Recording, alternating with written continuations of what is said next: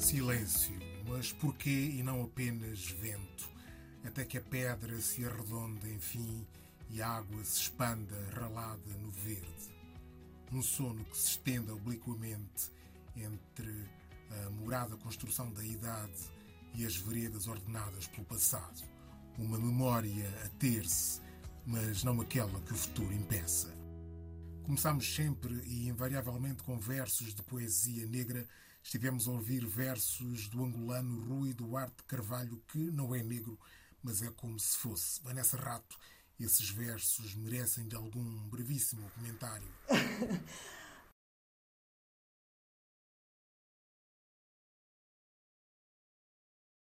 Uh, confesso que, o, que, os versos me foram apagados por uma frase que o braçalano disse que foi não é negro, mas é como se fosse. Uh, eu acho todos nós, brancos, temos que ter consciência aguda de que não é possível pensar que conhecemos a experiência da negritude. Um, e que a, a, falácia de acharmos que podemos concebê-la está na origem uh, de muitos dos problemas um, das sociedades contemporâneas em África e no mundo. Portanto, confesso que o poema, com uma frase tão forte e que me suscita tantas questões, acabou por ficar diluído na minha memória. Caros ouvintes, sejam bem-vindos ao programa Paixões Privadas, um espaço feito musicalmente pelos seus convidados. A nossa convidada de hoje é Vanessa Rato, atualmente situada na Guiné-Bissau, onde desenvolve uma pesquisa sobre arte bijagó. É jornalista renomada em Portugal, ao serviço do Jornal Público, doutoranda em estudos artísticos, feminista e viajante. Vanessa Rato, nascida em Luanda, essa é uma nota biográfica que muito se vê partilhada por milhares de portugueses. É uma nota sensível e dissonante, porque contraria a má memória da colonização. Ter nascido em Angola ou Moçambique significa não um estigma negativo, mas um motivo de pertença ao futuro, ao lugar dos afetos de que se faz a história. Sente-se Vanessa Rato pertencer a esse lugar de afetos que permite à memória sobreviver à imperfeição humana sente-se herdeira de uma possibilidade de redenção histórica? Hum. Uh, creio que me sinto, sobretudo, herdeira de paradoxos. De paradoxos, dificuldades, um, perplexidades, uh, injustiças. Já disse dificuldades. um, bem, eu nasci num ano muito particular. Eu nasci em 1975. Um, que foi o ano da assinatura dos Tratados de Alvor, que deram a independência às colónias portuguesas, uh, e que foi assinado logo no princípio do ano, uh, e também o ano um, em que, bom, em que um, a guerra civil que seguiu à guerra de independência de Angola chegou por fim à capital. Eu nasci em Luanda em julho, quando a ponta aérea estava já ao rubro, não é? Já tinha começado, eu nasço em julho. a declaração oficial de independência de Angola acontece só no fim do ano. Então, digamos que eu nasço numa espécie de território cinzento. um território quase de ninguém. entre a retirada das tropas portuguesas, a retirada aceleradíssima das tropas portuguesas, o início do grande êxodo da população civil, uh, portuguesa e outras a quem foi dada um, oportunidade de sair do país. E uh, um início de anos muito difíceis para Angola. E, portanto, esta, esta, o conhecimento de nascer num momento destes. Uh, se bem que possa transmitir essa ideia do início de qualquer coisa nova, não é? Porque efetivamente o foi. Uh, só que em Angola essa coisa nova não foi tanto de esperança como de acrescida dor. E portanto não sei se consigo ligar a minha biografia pessoal e íntima a essa ideia de uma esperança no futuro. sentiu alguma espécie de apelo para trabalhar em África ou foi uma oportunidade irrecusável que cruzou o seu caminho? Eu creio que, como quase toda a gente uh, que foi herdeira do Império, não é? Como diz a Isabela Figueiredo, eu sou uma das últimas relíquias do Império. E creio que, como todas essas últimas relíquias, um, há uma espécie de, de abismo interior que urgia sanar, uh, que durante muito tempo foi sanado com memórias um, em segunda mão, memórias de outras pessoas, dos meus pais, da minha família, do, do, do imaginário coletivo. Um, e depois com memórias que eu própria fui construindo. Eu já viajei, fui viajando ao longo do tempo por toda a África lusófona. Uh, curiosamente, deixei para o último país onde nasci, não tive possibilidade de ir lá noutro momento, ou então foi uma espécie de recalcamento, a. Uh, bom, e no fundo fui construindo esta minha bagagem, não é? Esta minha, o meu território, o meu país imaginário, se quisermos, a minha pertença africana. Uh, e quando vim à Guiné pela primeira vez, uh, não sei porquê, uh, este país teve um impacto muitíssimo forte em mim. Um, e acabou por se dar início um, um, um processo de pesquisa, no início muito embrionário, uh, que começou na minha primeira visita ao arquipélago dos Bijagós, onde eu ia uh, em busca. Tenho que esperar que o meu galo decida acalmar-se aqui deste lado. Ah, aqui não estamos no espaço da urbanidade como em Portugal se concebe uma cidade, como já terá tido a oportunidade de verificar.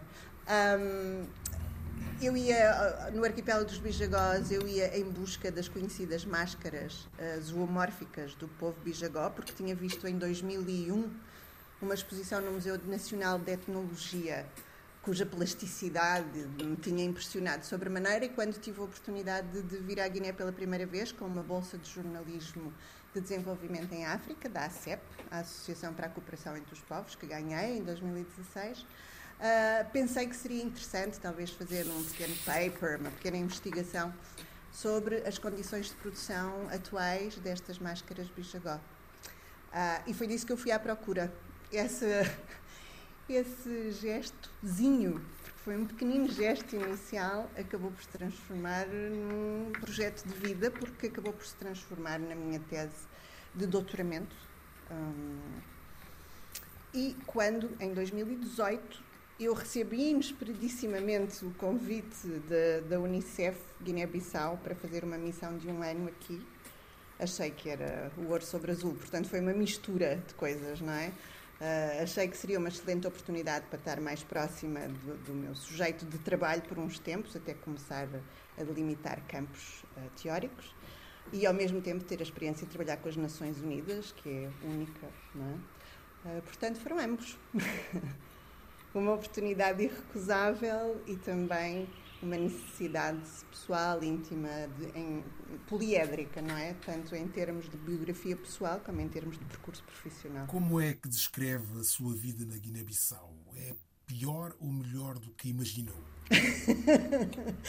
Uau, essa pergunta é poderosa.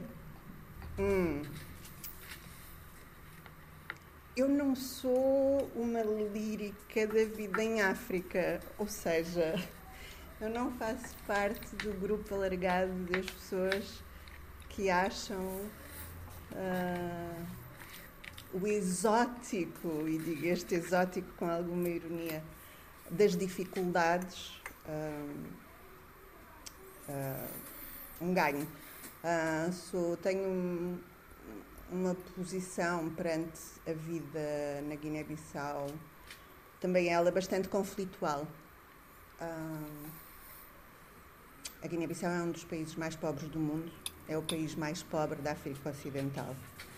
É um país uh, onde a equidade social e a, ou a falta dela uh, todos os dias só pode causar questionamentos profundos a qualquer pessoa que tenha um mínimo de, de, de diário de justiça social, não é?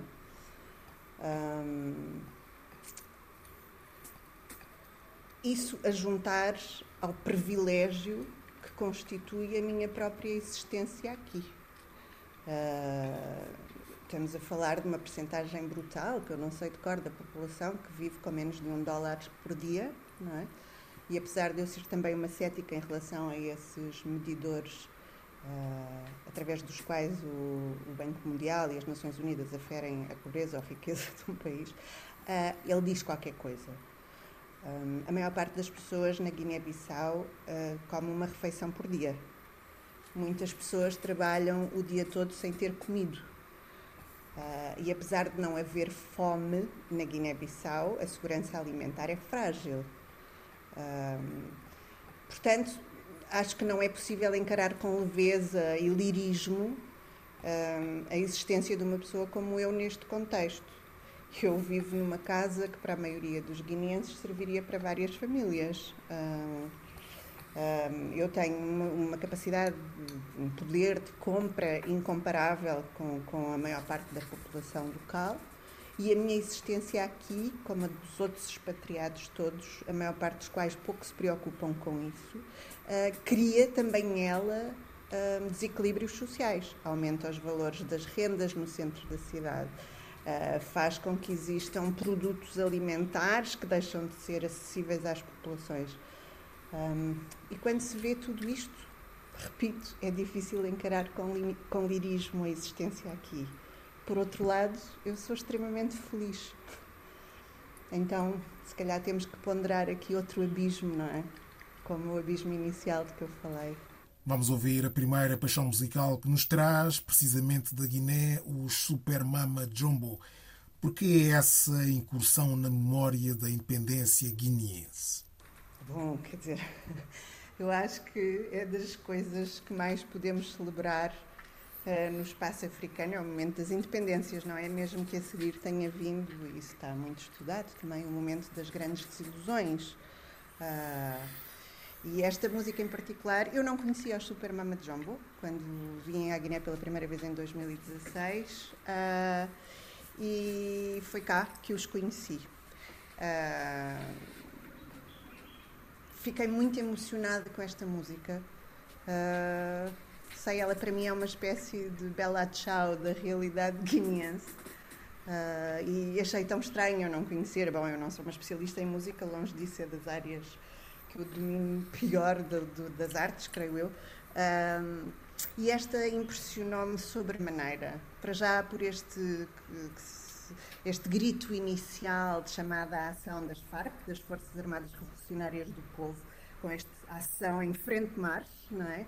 Uh, mas sendo também ao mesmo tempo uh, um, um, lamento ao Amilcar Cabral, há um momento da letra em que se diz mês de janeiro, mês de desgosto, mês de janeiro, mês de desgosto, como uma referência ao mês em que o grande líder da independência da Guiné foi assassinado, em Conakry. E também eh, este refrão poderosíssimo, que é uma, uma afirmação de resiliência e da abnegação ao qual acho que ninguém consegue ser indiferente, porque ao mesmo tempo é de uma grande brutalidade, não é? Quer dizer, o, refrão desta música diz: Enterramos os nossos mortos e escavamos a nossa esperança, sempre de cabeça erguida até à vitória final. Ah, creio que conheço poucos refrões tão poderosos como este numa música popular. Forças Armadas Revolucionárias do Povo, em frente, marche!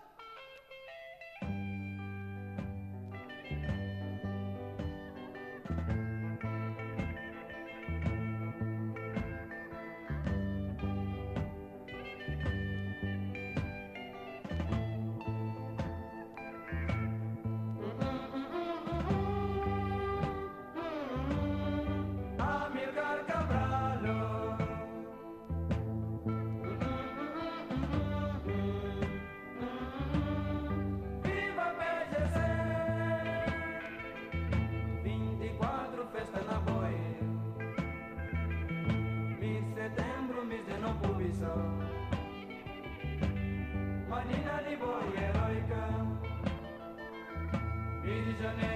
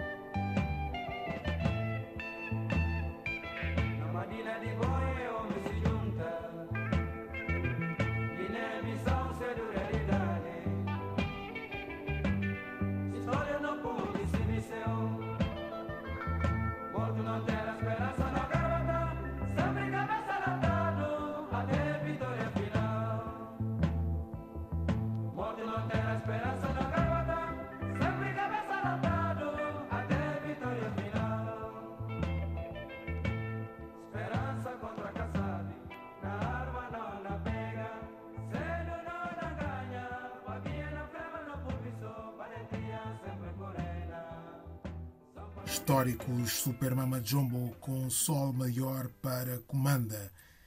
Falemos um pouco de jornalismo. É uma jornalista consagrada em Portugal. Diz-se que uma vez jornalista, para sempre jornalista. O jornalismo confunde-se de alguma forma com a investigação que está a fazer.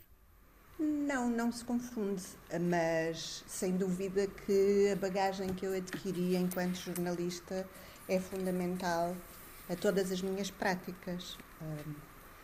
Hoje em dia a investigação em História da Arte, eu comecei por, eh, na verdade eu comecei por iniciar um doutoramento em História da Arte e completei a quase totalidade eh, da parte curricular antes de depois decidir mudar de tema eh, de tese e decidir também ir para estudos artísticos.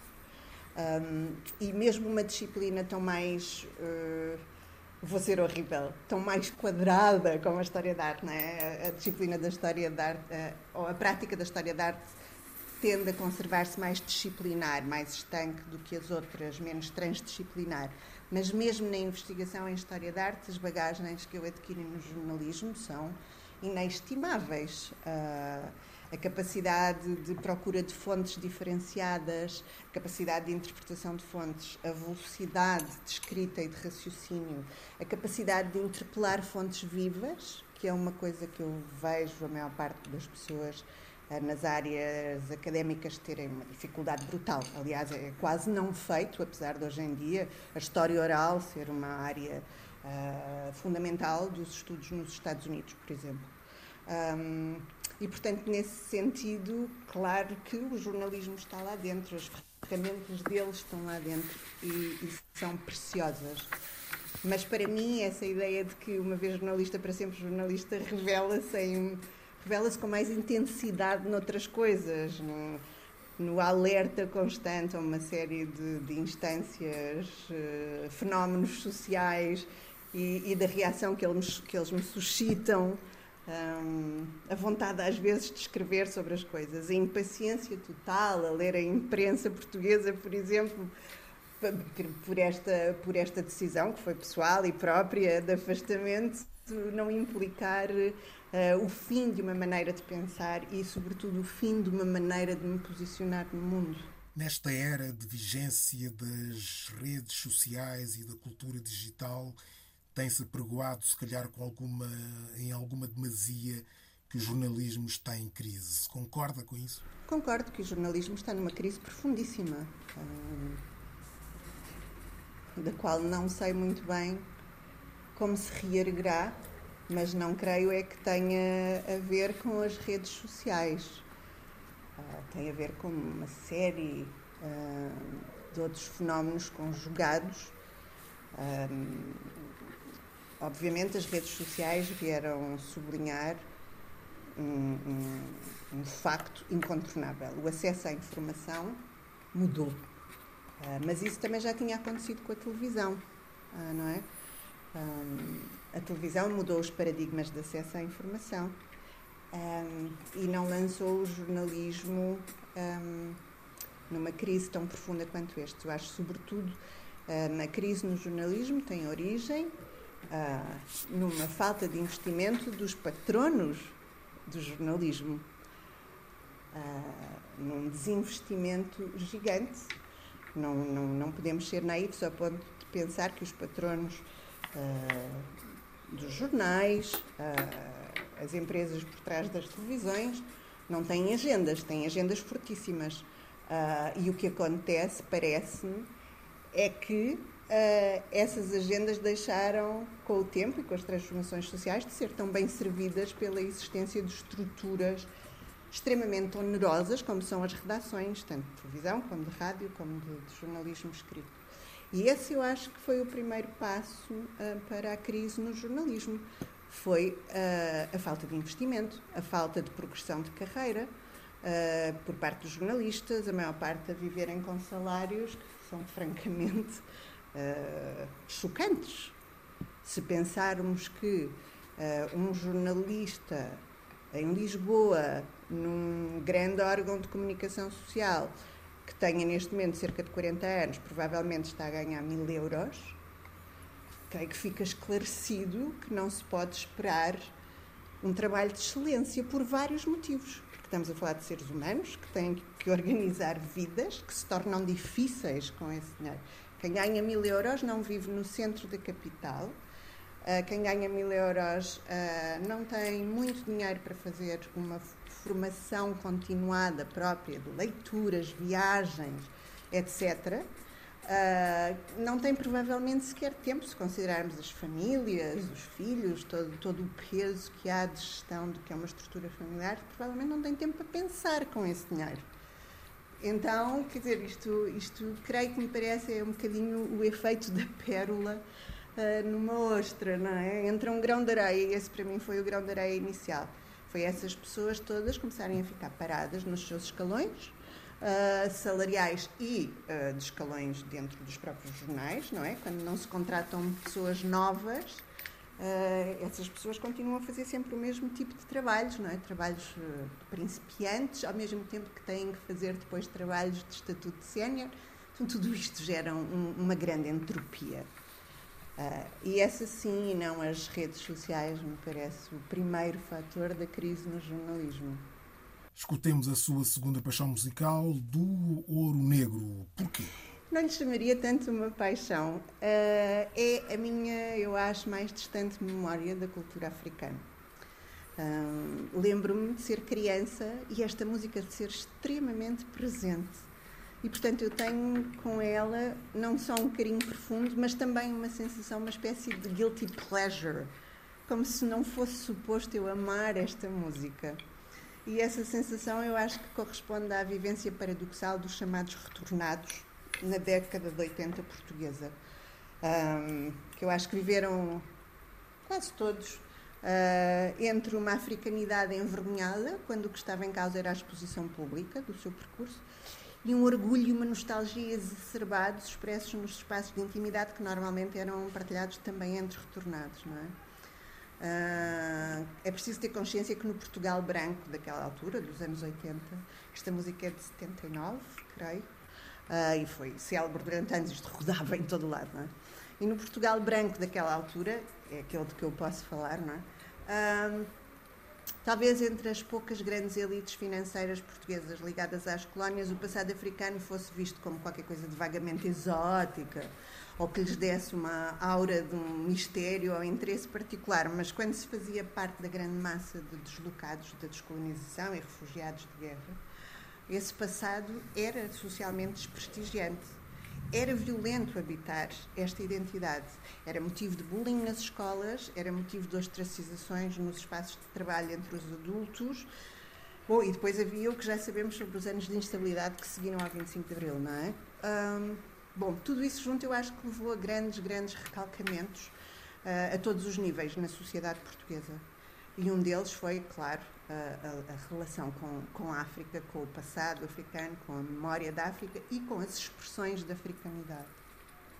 Aliás, de tal forma, eu fiquei eu própria perplexa que só agora, ao escolher os temas para esta entrevista, é que eu percebi a verdadeira importância do Duor Negro.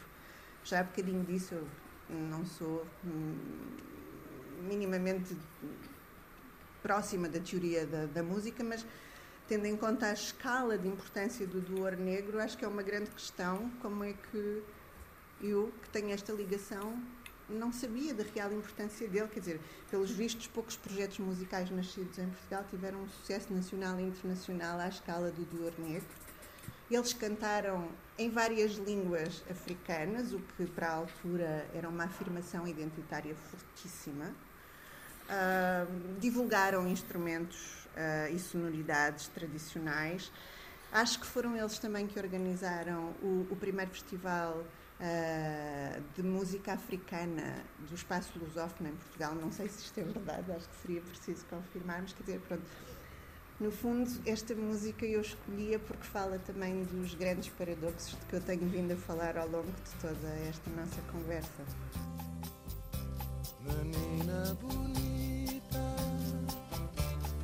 tranças de trigo, sorrindo à janela, vem cantar comigo. Os homens fizeram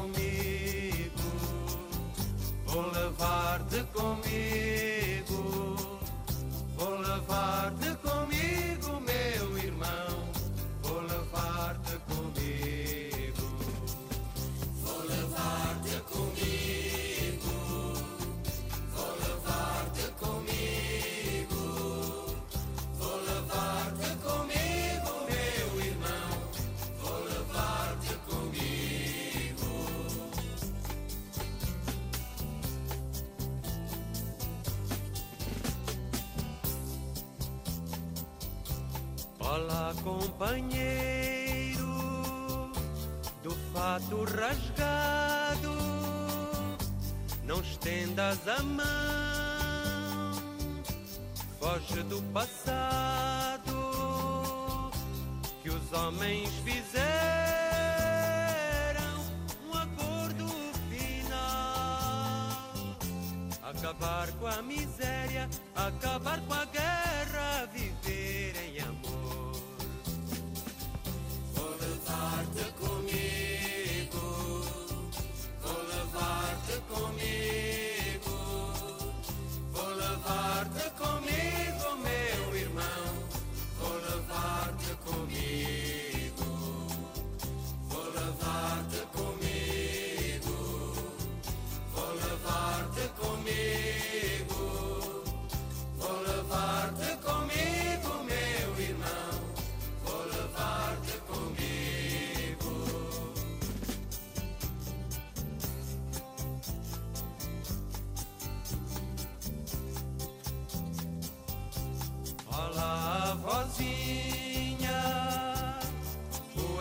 poetas, pastores,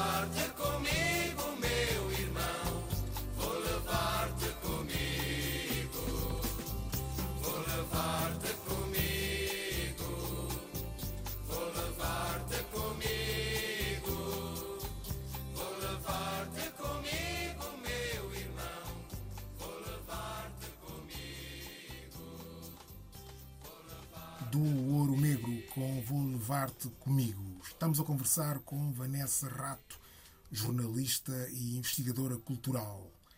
Como é que vive e respira uma feminista assumida na Guiné-Bissau, um país sob forte influência islâmica muito marcado pelo patriarcado e em que ainda cheira sangue da cisão feminina? Uau, caramba! ah, ah, eu não poetizaria uh, esse cheiro a sangue, porque ele é muito concreto e muito real. Ainda ontem tive uma conversa muito marcante sobre esse assunto, sobre o que é que significa ser uma jovem que foi xizada e que por acasos da vida sai do, do seu espaço familiar e tradicional na tabanca, não é, na aldeia, e acaba no espaço urbano da cidade. Parece-me, pelo que eu percebi, tem, tem traumas peculiares, não é? Porque enquanto essas meninas vivem no seu contexto de origem, uh, são escudadas desse, desse estigma da diferença, não é? Apesar de todos os outros abusos. Mas a pergunta era como é que vive uma feminista? Vive relativamente bem, porque, como eu disse antes, eu sou uma privilegiada, não é? Essas, esses abusos essa opressão não me toca de forma direta. Claro que há sempre instâncias em que ela se possa revelar, uh, em termos sociais mais vastos, mas eu estou aqui, estou numa posição de poder, uh, sempre, ou quase sempre. Um, e, portanto, vive bem. Por outro lado, uh, não foi por acaso que eu decido mudar o que era o tema da minha tese original uh, e dedicar-me ao povo bijagó, porque uma das minhas primeiras constatações sobre o povo bijagó, quando, quando comecei a saber mais sobre este grupo etnocultural do que a existência daquelas máscaras extraordinárias, uh, a minha primeira constatação foi a extraordinária uh, centralidade das mulheres na cultura bijagó. Esse é um, foi, foi um dos primeiros temas que eu trabalhei para a minha tese. Fiz já uma conferência sobre isso na Nova um, em 2017, creio, não, 19, em 2019, sobre este papel das mulheres e entreguei também agora o meu primeiro paper sobre esse assunto. Foi um dos meus primeiros temas de investigação. Na cultura bijagó, a mulher existem, uh, eu diria, igualdade de circunstâncias sociais que os homens. Um, os órgãos de decisão comunitários uh, têm, são representativos, desde sempre foram. Isto faz parte da tradição bijagó. Uh, portanto, as mulheres, tanto como os homens, têm assento, nesses órgãos de decisão. Um, uma das maiores figuras uh, da estrutura tradicional bijagó, que é a Okinka, aquilo que poderíamos chamar uma sacerdotisa Uh, pode ser feminina, pode ser masculina também, mas pode ser feminina. Um, e uh, o que foi o tema mais concreto do, deste meu paper, da minha comunicação, existe uma enorme liberdade sexual entre as mulheres bijagó. Uh, na comunidade, bom, no grupo de ilhas de influência que eu trabalho, a tradição bijagó não tem casamento, não existe. Uh, homens e mulheres podem ter ao longo da sua vida o número de parceiros que quiserem e entenderem. São as mulheres que escolhem os seus companheiros e não o inverso. Ou seja, a tradição o que tem é um ritual para as mulheres irem manifestar o seu interesse. Isso não existe para os homens. Um, e, por fim, as mulheres têm relações amorosas e sexuais entre si de forma aberta no espaço social e de forma uh, prevista pela tradição, com os seus próprios rituais, as suas próprias circunstâncias, que incluem, uh, no caso da existência de uma relação entre uma mulher e um homem, que existe em simultâneo com uma relação dessa mulher com outra mulher, a tradição inclui a secundarização do papel do homem. Uh, quer dizer que se uma mulher que tem uma relação com um homem e uma mulher ao mesmo tempo quiser estar com a sua camará, que é como se chama, uh, o homem, segundo a tradição, deve sair de casa e deixá-las sozinhas. Da mesma maneira que uh, se uma mulher tiver uma camarã numa outra tabanca, numa outra aldeia, e quiser ir visitá-la, segundo os preceitos da tradição, o seu companheiro masculino tem como obrigação acompanhá-la e protegê-la na sua viagem e esperar com ela pelo seu regresso. Portanto, acho que com estes poucos indícios se percebe que o, o espaço que eu, feminista, habito na Guiné-Bissau tem particularidades. Eu não estou em especial contacto com os grupos etnoculturais de prática muçulmana. Tenho amigos muçulmanos, isso sim, mas são do espaço urbano, não é? É outra realidade. E, portanto, como digo, vivo bastante tranquila. Atentemos agora à sua terceira paixão musical, Buraca Som Sistema, um regresso ao futuro, é isso? Os Buraca falam de uma Lisboa nova. Oh, eu digo Lisboa, bom, isto é a terrível tendência da, da centralidade da capital. Uh, mas também, mas é de facto Lisboa. Uh, a minha outra escolha musical, quando lá chegarmos, uh, vai esclarecer algum dos motivos pelos quais eu decidi incluir um tema dos Buraca, para além do Alacalaf. um, mas é, é, é, esta, quer dizer, quando os Buraca surgem, uh, Portugal tinha passado um processo de democratização longuíssimo e de repente era um país novo. Uh, já não havia uns pequenos nichos de contemporaneidade, quer dizer, curioso o galo no momento que eu digo contemporaneidade, porque existem sempre muitas contemporaneidades a, acontecer ao mesmo tempo, não é? Um, então, quando os buracos aparecem, Portugal era um país já muito diferente do, do país dos, do Ouro Negro, por exemplo, em que uh, 2006, bom, teria que fazer alguma revisão histórica. Eu acho que neste momento era possível que Angola vivesse um pico financeiro. Uh, os buraca foram buscar o Kuduro angolano, não é? Um, e, quando, e, e juntam-no com esta com, com, a urbanidade da eletrónica, dos grandes clubes, com a imagética uh, já tecnológica, não é? No fundo, eu acho que os buraca me falam de um novo século uh, e de uma nova e de uma nova, de uma nova alegria no espaço multicultural português.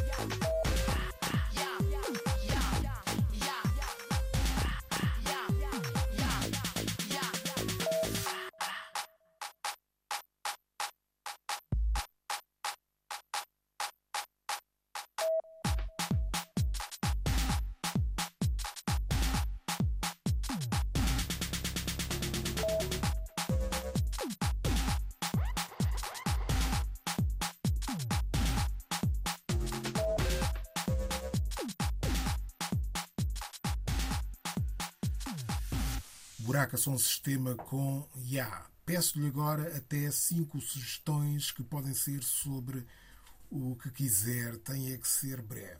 Este fim de semana li de uma assentada só e vou sugerir um livro. Li no domingo uh, um livro chamado Vista Chinesa, que é de uma escritora brasileira que vive em Portugal, a Tatiana Salem Levy. É um livro brutal. Brutal porque a temática é brutal, no verdadeiro sentido da palavra e brutal porque a escrita é brutal, em sentido metafórico. É um livro incrivelmente, bestialmente bem escrito para a dificuldade do tema. É um livro que se baseia na violação de uma amiga da autora, que ela entrevistou ao longo de muito tempo, depois da violação.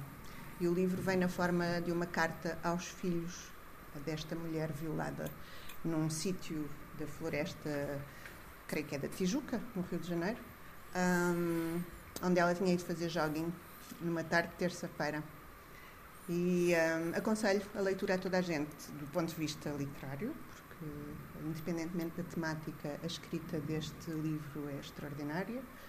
Uh, e, e, e, e, tendo em conta a temática, acho que era um excelente livro para todos os homens lerem, para perceberem o fantasma que nos persegue, o monstro que se esconde por trás de todas as esquinas escuras que nós temos que cruzar sozinhas uh, que se esconde no olhar uh, de todos os homens que decidem fazer-nos ou dizer-nos obscenidades pelas ruas uh, e que, em todos os terrenos baldios que temos que atravessar, enfim, que está por todo o lado, não é? Que nunca sabemos quando é que nos vai raptar e destruir. Ah, posso sugerir, sim, um, uma peça de teatro uh, que se chama Pais e Filhos e que eu adoraria ver. Creio que foi adiada pelas circunstâncias em que estamos a viver. Uh, no dia em que era suposto estrear, as circunstâncias da pandemia, digo eu, em Lisboa, ia ser, creio que no São Luís, uma peça chamada Pais e Filhos. Meu Deus, eu espero não estar a enganar. Acho que é Pais e Filhos. É uma encenação do Pedro Penin, que vai ser o novo diretor do Teatro Nacional da Ana Maria II e entra uma das atrizes que eu mais admiro uh, no panorama português, que é a Rita Blanco.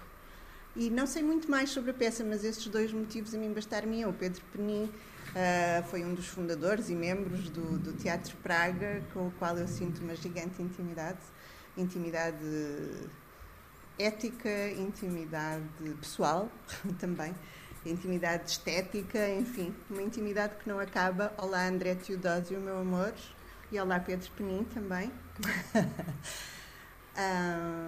e portanto, essa é a peça de teatro. Não sei a dizer quando é que ela estreia, porque, como foi adiado, acho que ainda não tem nova data. Então, vou ser nostálgica e, e, vou, e vou sugerir uma coisa que me apetece muitas vezes, ou duas coisas que me apetecem muitas vezes fazer e que não posso porque estou em Bissau. Uh, ir ver a vista que se vê do Miradouro de São Pedro de Alcântara, em Lisboa, uh, quando se olha para a colina do castelo e se vê toda aquela encosta de cores maravilhosas intercaladas com árvores incríveis, é das coisas que eu mais tenho saudades em Lisboa, é a vista do Mirador de São Pedro de Alcântara. Acho que se vê muito bem a beleza de Lisboa dali, apesar de não se ver o rio, que é outra das minhas grandes paixões. E a outra que talvez seja uma grande surpresa para pessoas que imaginam o exotismo da vida na África, tropical ou semi-tropical, eu aconselharia toda a gente a agarrar em si e, independentemente do tempo que esteja, ir passear a pé à praia da Costa da Caparica, que apesar das 300 voltas que eu já dei ao planeta Terra, é das praias mais bonitas que eu alguma vez encontrei e mais aprazíveis também que menos dificuldades interpõem e grátis por enquanto, não é? Que é uma coisa é, que se calhar há imensa gente que gostaria que deixasse de acontecer. É um prazer à mão de todos os portugueses e de todos os visitantes internacionais, claro. E para terminarmos, ficamos com a sua última paixão musical, os que o som do Lola, eles andam um pouco esquecidos, não acha? Eh, eu, pelo menos, perdi-lhes completamente o rasto, confesso, mas isso tem mais, diz mais de mim do que deles, provavelmente. Eu não sou uma ávida consumidora de música, pelo contrário. Uh, eu sou uma apreciadora do silêncio e, como tal, não tenho muito tempo entre a escrita e a necessidade de silêncio. A música fica relegada assim para uma prateleira um bocadinho distante. Mas os Consundo Lola e estes Dançam no UAM faz também parte das minhas memórias queridas de vida. Um, há pouco, quando eu disse que a última escolha iria esclarecer um bocadinho os buracos um sistema, eu acho que no Portugal da década de 90 os Kussum do Lola tiveram o mesmo papel que os Buraca teriam depois. Uh, claro que com outro, com, estamos a falar de outro mundo, não é? De outra estética, de outro, de outro planeta, de outro milénio até. E um, o bairro Alto era um espaço branco. Um, havia exceções, claro. Uh, eu lembro-me em particular do Bebop, uh, que era o bar de jazz do Zé da Guiné, numa das ruas do bairro Alto mas uh, os outros espaços de referência eram essencialmente brancos. Uh, e a música negra estava, hum, na época, espero não estar a dizer nenhum disparate, mas depois todos os musicólogos me hão de corrigir se assim for, ela tinha os seus próprios nichos, não é? Uh, os, uma banda como os Kussum do Lola, à época, talvez fosse expectável de se ouvir no Jamaica, no Cais de Sodré, mas não era expectável ouvir-se no Frágil, esse sítio onde se forjou a contemporaneidade e o cosmopolitismo da noite lisboeta. E é precisamente no Frágil que eu me lembro de dançar este Dançam no Wham, que depois ficou conhecido como Pim Pam Pum. Um, e lembro-me desta, desta de, de, um vir acima da minha, da minha africanidade secundarizada pelo percurso de vida que fiz, não é? Eh, é como se pela primeira vez, talvez se calhar mais na minha imaginação do que qualquer outra coisa, mas acho que não, acho que pela primeira vez era cool a música africana. Uh, o reggae não era só o Bob Marley, agora de repente era possível dançar reggae em português no Frágil, o centro da contemporaneidade. Uh, e isto acho que é de uma alegria e de uma energia gigante, independentemente da própria qualidade e desta música. Então foi esse o motivo da escolha. Vanessa Rato, muito obrigado por ter sido convidada do Peixões Privadas. Obrigada, eu. Foi um prazer. Pim, pam, pum, cada bala mata um. Lá em cima do ambo tem um copo com veneno. Quem bebeu morreu. Pim, pam, pum, cada bala mata um. Lá em cima do ambo tem um copo com veneno. Quem bebeu morreu. Kirbi, kirbi, kirbi, macaco, macaco quer boa e quer boa.